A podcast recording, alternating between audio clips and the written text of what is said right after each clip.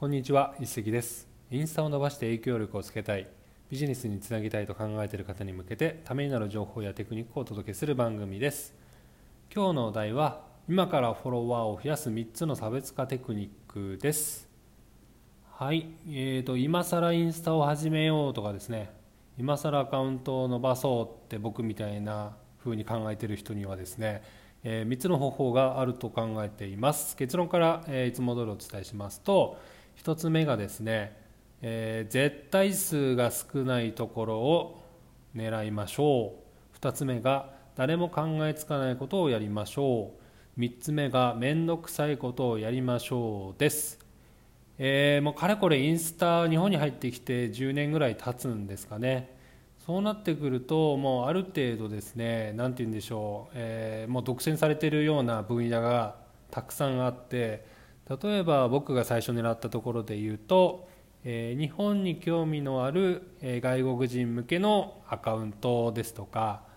えー、まあヨガですとか、えー、何でしょう筋トレとかですね、まあ、そういった大きいテーマっていうのはもうすでに独占されたりその道のインフルエンサーという方が出てきてもう今更そんなところで戦っても勝ち目がないのでそこに行ってはいけませんっていうのはもう皆さんご存知の通りだと思います。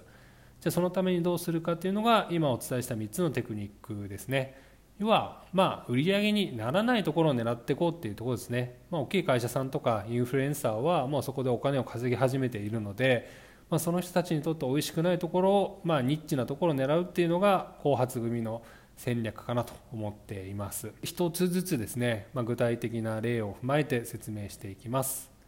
まずは絶対数が少ないっていうことなんですけれどもま、例えばさっき私がお伝えした通り日本に興味ある人で最初やってたんですけれども途中であまりにもフォロワーさんが増えないのでいろいろ調べたところとにかくライバルが多いことに後から気づいたんですよね、えー、日本観光なんちゃらとかですね。あといろんな、えー、ツーリストインフォメーションのなんかそういった組合とか会社とか団体とか、えー、インフルエンサーとか S えーと、Airbnb のホストさんとかとにかくたくさんライバルがいたんですよね。でこのままじゃ勝てんと思って、えーと、日本に興味がある人ではなくて東京に興味がある人に絞ってみたところなんとですねターゲットが減ったのにフォロワーさんがぐっと増えました。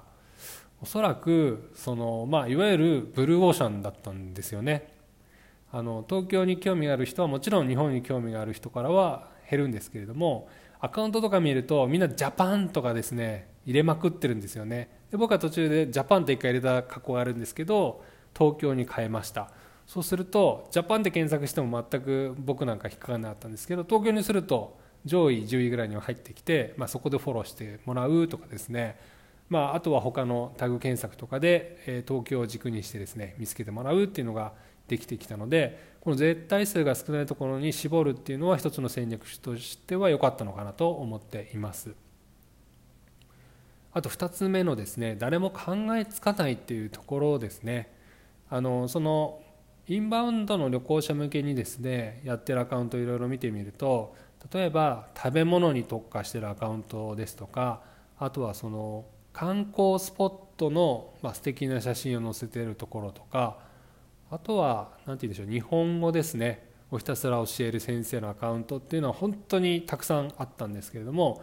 なんか僕試行錯誤してるうちにですねまあどれをとっても一流にはなれないのでじゃあ幕の内弁当みたいなのを作ったらどうかなと思って今は食べ物日本語観光地っていうですねそういうあの、まあ、フィードでいうところの1列1テーマで今やっています。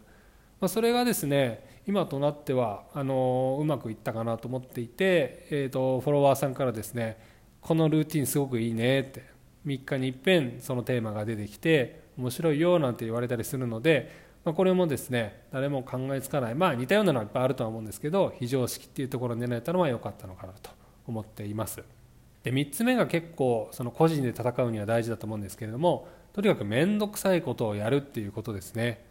えー、僕があのやったのはその観光スポットだろうが食べ物だろうが実際に旅行者が来た時にそれがどこで買えるのかとかですね。どこに行けばそれを見れるのかですね。結構細かく入れたのとプラスアルファ英語だけじゃなくて、えー、と日本語、えスペイン語韓国語中国語も、えー、まあこれは自動翻訳を使ってるんですけれども入れて情報を入れ始めました。でこれによってですねただ見るんじゃなくていつか日本に行きたいな東京に行きたいなっていう人がフォローしてくれるようになったしあと英語日本語以外のそうの人たちもフォローしてくれるようになったので、まあ、ここら辺ですね、まあ、費用対効果はあまりよろしくないとは思うんですけれどもその面倒くさいことをひたすらやり続けたということです。はい以上ですね。3つ絶対数が少ない。誰も考えつかない。面倒くさい。この3つをですねすることによって差別化を図りましょうという話でございました、えー、この番組ではですね皆様からの質問やお悩みを募集しています。お使いのアプリの質問フォームまたはツイッターですね新しく作りましたアットマーク一石 JP ISSEKIJP までお願いします。ありがとうございました。